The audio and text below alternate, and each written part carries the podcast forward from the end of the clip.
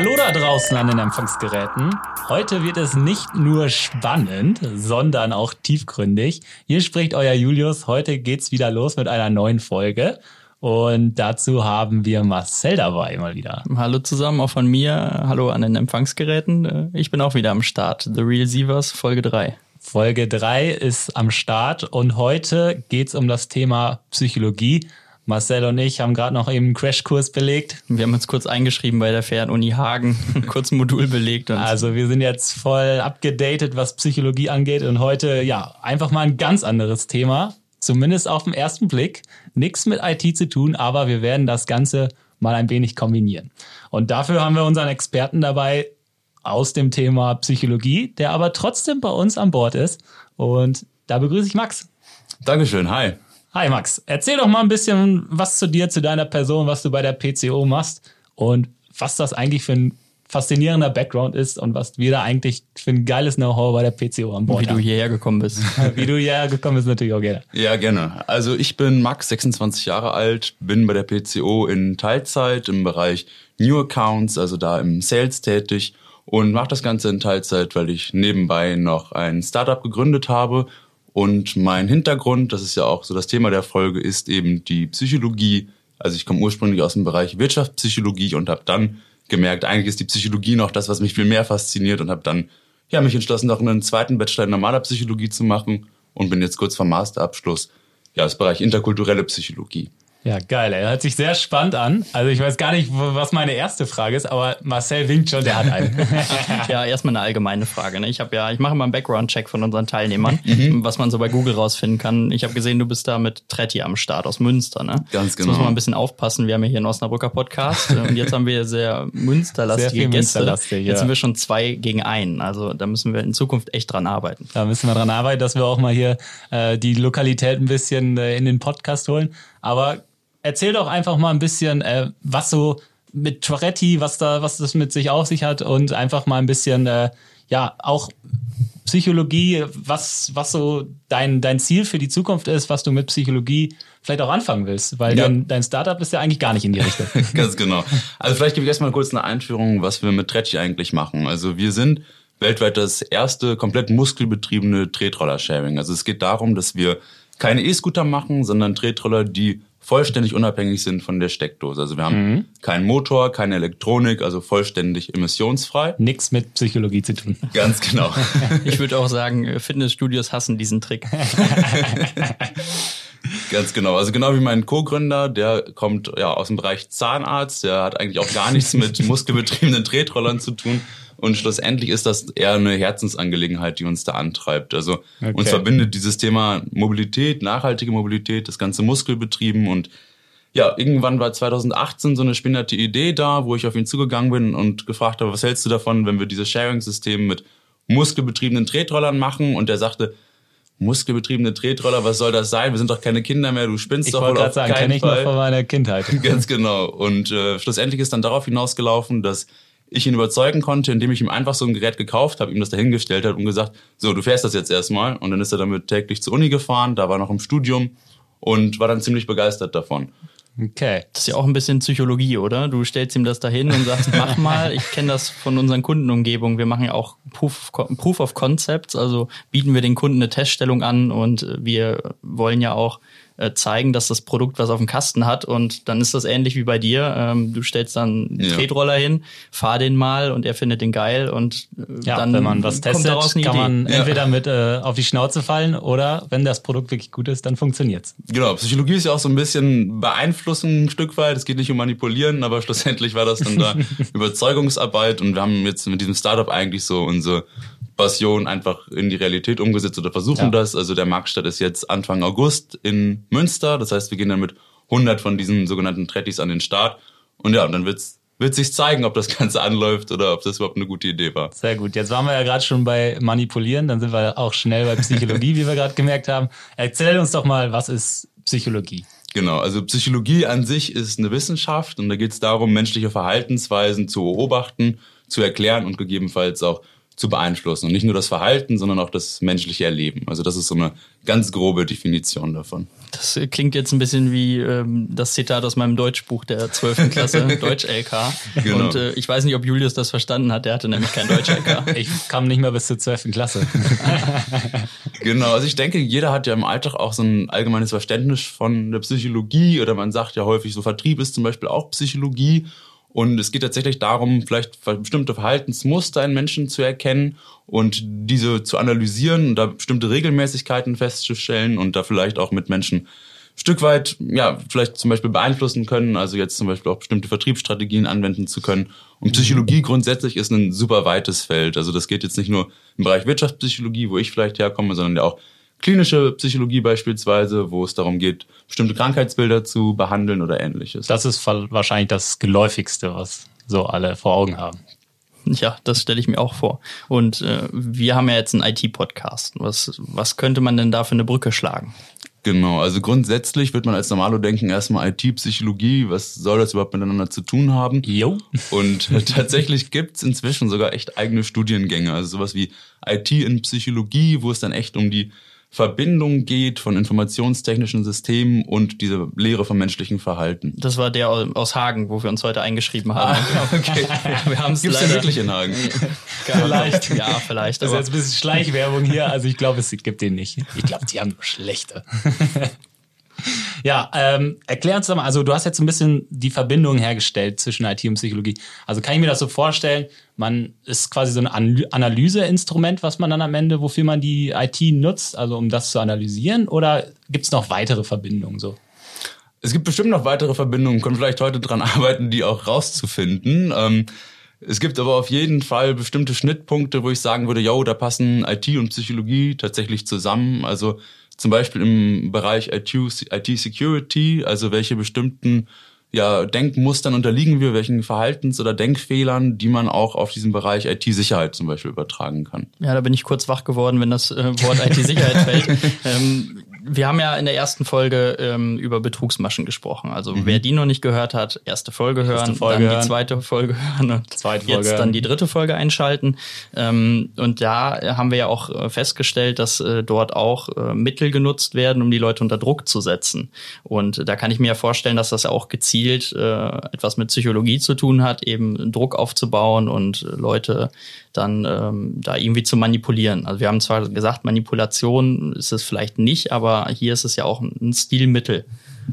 Was, was würdest du denn dazu sagen, zu dem mhm. Vorgehen äh, dort jetzt bei Phishing zum Beispiel? Ja, jetzt ist es so, ich habe den ersten Podcast noch nicht gehört. Vielleicht kannst du mir einmal kurz einen Überblick darüber geben, was genau meinst du mit Druck aufbauen? Ja, also stell dir vor, äh, du gewinnst äh, oder du kriegst einen Anruf und ähm, musst oder bekommst 40.000 Euro, musst dafür eine Sicherheitssumme hinterlegen mhm. und darfst davon keinem erzählen. Aha, und du ja, musst unbedingt, unbedingt in wenigen Stunden Gutscheinkarten kaufen. Und wie gesagt, du darfst da keinem von erzählen. Das ist eine Verschwiegenheitserklärung am Telefon. Mhm. Also also das ist sozusagen dieses Mittel, um die Leute dann auch äh, ein bisschen ja blind zu machen beziehungsweise ähm, Wichtigkeit vorzuspielen und dann aber auch äh, gezielt Druck auszuüben. Der Gewinn ist weg, wenn du das nicht in zwei Stunden lieferst. Also es ist ja auch ganz klar ein Element der äh, Psychologie. Ja, auf jeden Fall. Also man nutzt da ein Stück weit, würde ich sagen, so den Instinkt der Dringlichkeit, den wir in uns haben. Das merkt man ja auch nicht nur ja bei solchen Betrugsmaschen, sondern auch in der Werbung nur heute bis zu dem und dem Datum. Mhm. Wenn Sie das jetzt bestellen, dann kriegen Sie noch diese Bratpfanne gratis dazu. Also es wird so ein Stück weit ein gut rar gemacht und es wird behauptet, man müsste Sachen direkt in die Tat umsetzen und man setzt Leute damit ganz bewusst unter Druck. Und tatsächlich unterliegen wir Menschen da tatsächlich starken kognitiven Verzerrungen und wir blenden in diesen Phasen, je nachdem auch welche Charakterzüge man hat, tatsächlich ganz viele andere Informationen einfach aus und ja, haben dann das Gefühl, wir müssen diese Entscheidungen sofort treffen, was meistens extrem irrational ist und im Nachhinein womöglich auch bitter bereut wird. Also es ist sehr unterbewusst. Also man kann das häufig gar nicht steuern. Ganz genau. Also das ist ein Verzerrungsfehler, dem wir unterliegen. Es ist mal gut, darüber Bescheid zu wissen. Trotzdem kann man den nicht ganz wegschalten. Und ja, diese Dringlichkeit, im Endeffekt kann man dazu sagen, es gibt eigentlich sehr, sehr wenig Entscheidungen im Leben, die wirklich unmittelbar sofort getroffen werden müssten. Und ähm, ja, da tut man meistens gut, das tatsächlich nochmal mit einem ruhigen Kopf zu durchdenken und zu überlegen, gut, welchen Sinn hat das, dass ich jetzt wirklich innerhalb der nächsten zwei Minuten diese Sicherheitssumme überweisen muss, um die 40.000 Euro zu erhalten. Ja, das auch.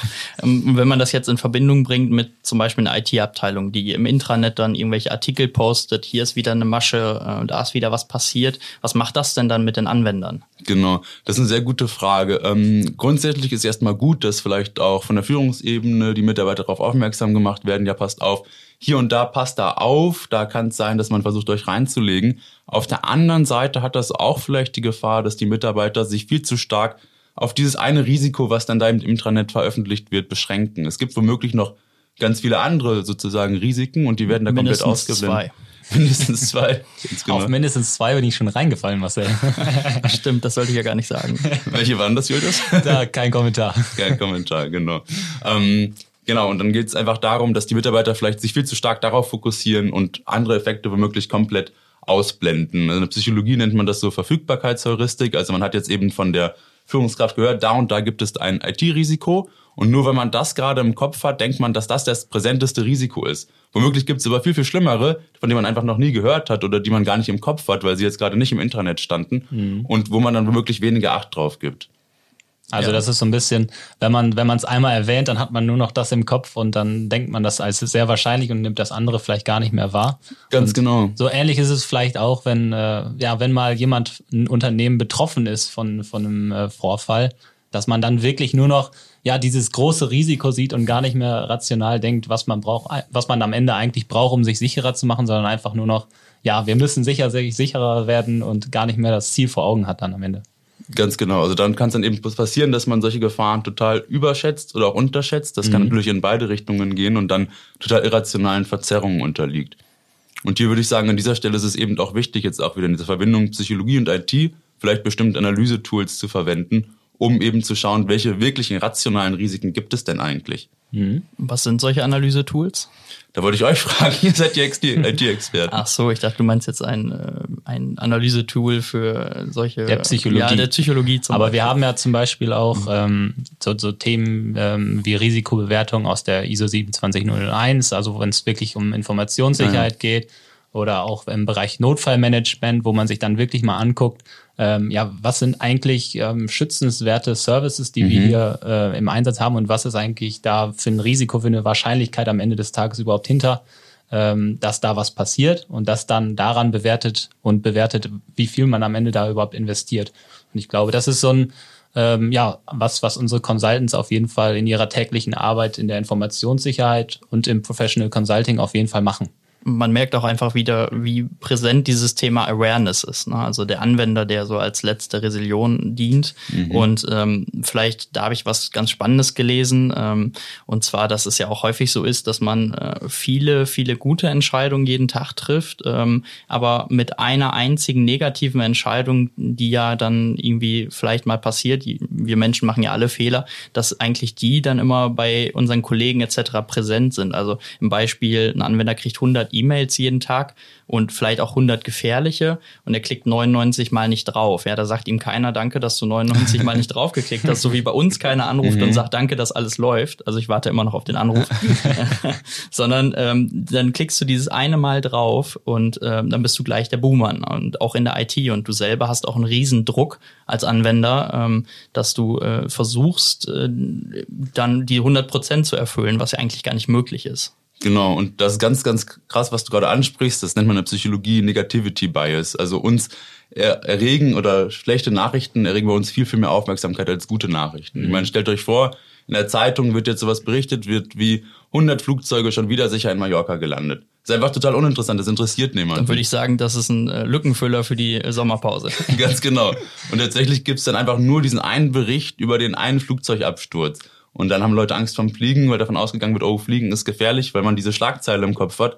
Wenn man sich aber Statistiken anguckt und das Ganze rational durchdenkt, merkt man, okay, der Weg im Auto zum Flughafen ist vielleicht viel gefährlicher, aber es interessiert eben niemanden, wenn wieder was berichtet wird, dass Flugzeuge sicher gelandet sind.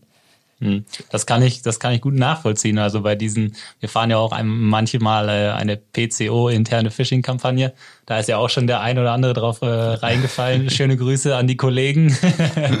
ich, mich hat zum Glück nicht getroffen, aber ähm, das, da muss man sich dann auch im Nachhinein nochmal so, so ein so einen kleinen, äh, ja, so ein bisschen was anhören. Ne? Das kann ich mir vorstellen, ja. Es ist dann auch einfach ein paar Tage peinlich. Also es ist wie nach der Weihnachtsfeier, ne? Dann ist man zehn Tage lang peinlich. Bei Marcel zumindest. Ja, kommt drauf an, wenn es eine Fotobox gab, ja. Wenn nein, dann Und geht's immer. Cocktailbar. Ja, Ja gut, das schweißt vielleicht im Zweifel dann das Team zusammen. ja, auf jeden Fall. Ähm, Definitiv. Ich finde, das ist einfach auch ein, ein wichtiger Aspekt, äh, dass man eben ähm, als IT-Abteilung auch einen guten Draht zu den Anwendern pflegt und ähm, dass einfach auch wichtig ist, dass da auch Wertschätzung stattfindet, dass man also auch sagt, auch wenn man mal drauf geklickt hat, äh, trotzdem super, dass du 99 mal nicht drauf geklickt hast und wir kriegen das jetzt zusammen hin. Weil das ist unheimlich wichtig, ähm, diese, diese Basis zu schaffen. Und das erleichtert einem in der IT, egal ob es in der IT-Sicherheit ist oder auch wenn es vielleicht um Datenverlust geht, jemand hat was versehentlich gelöscht und braucht Kollegen aus dem Backup-Team etc. Das ist ja nicht nur in der IT-Sicherheit so. Und ähm, das ähm, finde ich ist ein sehr wichtiger Aspekt und zählt auch unter Awareness. Auf jeden Fall. Also wäre so ein, so ein Ansatz vielleicht, äh, das kannst du ja mal psychologisch bewerten, äh, dass wir auch, was wir auch manchmal machen, sind so individuelle Phishing-Kampagnen bei Kunden und wo dann am Ende mal eine Auswertung dahinter steht, äh, wie viele dann darauf reingefallen sind, dass man das direkt ja nicht mit einem Hammer kombiniert und draufhaut, sondern was wir dann ja auch hier und da mal machen, so ein E-Learning-Tool für die, die darauf reingefallen sind, bereitstellt. Also dass man das ja eher so versucht positiv weiterzuführen. Auf jeden Fall. Man ist dann auf jeden Fall schon viel, viel eher gewillt, überhaupt daraus zu lernen und hat nicht direkt diese Abwehrhaltung. Ich denke, das kennt auch jeder von sich, wenn man wirklich mit so einem riesen Paukenschlag erstmal darauf aufmerksam gemacht wird, wie schlecht das alles gelaufen ist, dann macht man vielleicht direkt die Schotten dicht. Wohingegen bei so einem Ansatz man auch wieder bereit ist zuzuhören. Und ich würde das ja grundsätzlich nicht nur in der IT so sehen, sondern auch allgemein in Unternehmen, dass diese ja eine bestimmte Feedback-Kultur irgendwie sowas auch mal positiv hervorzuheben, einfach bei einer ja auf eine ganz andere Motivation der Mitarbeiter trifft und auch ein ganz anderes Commitment der Firma gegenüber hervorruft. Also würdest du auch sagen, dadurch ähm, steigert sich die Produktivität der Mitarbeiter. Enorm, enorm. Also inzwischen, wenn man jetzt guckt, ja 2020, was ist Arbeitnehmern eigentlich wichtig, dann ist das längst nicht mehr nur dieser dicker Gehaltszettel oder vielleicht ein schöner Dienstwagen, sondern es kommt wirklich darauf an, werden Mitarbeiter wertgeschätzt, macht man vielleicht eine sinnstiftende Tätigkeit und dann kann ein Lob teilweise mehr bewirken als ein, als ein dicker Bonus. Und wenn man sich wohlfühlt, dann äh, ja bei, bei schwierigen Entscheidungen klicke ich jetzt drauf oder nicht, holt man vielleicht auch mal einen Kollegen mit ins Boot, so wenn man ganz äh, ganz gut zusammen ist. So dann ist es vielleicht äh, ja nicht am Ende nur noch eine, eine, eine einzelne Entscheidung, sondern dann auch irgendwo eine Gemeinschaftsentscheidung. Dann traust du dich auch mal, mich zu fragen, auch wenn ich vielleicht im Hintergrund lachen würde, aber äh, dann fragst du mich auch mal, Marcel, kann ich da draufklicken oder ist das vielleicht äh, gefährlich? Ja, das, so ist das. Also ich habe mich, ich hab mich ja auch schon oft selber dabei erwischt, dass man ja diesen, diesen Trade-off so hat. Ja, du kannst jetzt nicht hier, wenn du äh, in der Informationssicherheit arbeitest, kannst du auch nicht auf Phishing reinfallen. Und äh, man möchte ja trotzdem effizient arbeiten. Und manchmal ist es ja auch wirklich was, wo man denkt, äh, da kann man vielleicht ein Webinar oder weiß nicht was, was einen wirklich interessiert, wo man denkt, man kann davon äh, profitieren. Und das ist dann auch kein leichter Trade-off, den man so hat. Ne? Und da muss ich leider wirklich ab und zu mal zu Marcel. Ja, du kannst immer gerne kommen. Also ich arbeite ja ein paar Stunden mehr als du, wie wir das ja schon mal geklärt haben. Und ähm, auch außerhalb der Geschäftszeiten, ich habe da eine Durchwahl, dann kannst du mich erreichen. Marcel ist meistens äh, auch noch länger als mittags da, ja. Wer die erste Folge nicht gehört hat. Das Ja. ist Zusammenhalt. Das ist Zusammenhalt. Marcel, hast du noch weitere Dinge zur IT-Security und Psychologie, die in dir in deinen Köpfen schweben? Ja, also ich habe ja auch nur die ersten zwei Stunden des Moduls an der Fernuni Hagen gemacht. Äh, deswegen bin ich äh, erstmal wunschlos glücklich. Äh, würde sagen, das war's, denke ich, für diese Folge. Und das war ein guter erster Ansatz und ich hoffe, das hat erstmal geholfen. Ich glaube auch. Also mir hat's mir hat's mal wieder sehr gefallen.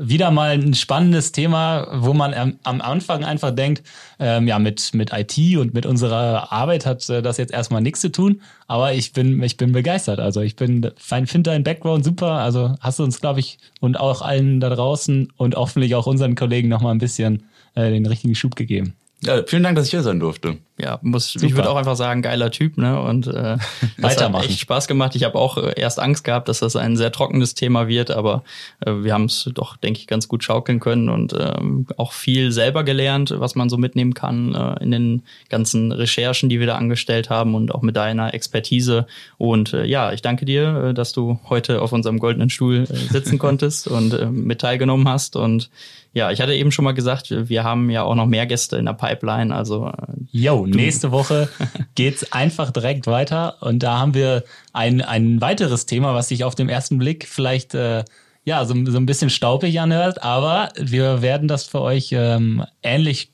gut verpacken. Und zwar geht's da um Datenschutz und vor allen Dingen in Verbindung mit Teams. Oh je. Und, oh je, da Mine. muss man echt aufpassen. Da seid gespannt. Da werden wir dann auch mal Marcel ein bisschen aufschlauen, weil der hat, kennt sich mit Datenschutz hier am wenigsten aus. Ja, das stimmt. Und da freue ich mich drauf. Und dann würde ich sagen, Dankeschön, Max. Alles Gute dir. Ja, guten Heimweg und wie immer, ne, ihr könnt die Empfangsgeräte jetzt wieder abschalten. Macht's gut.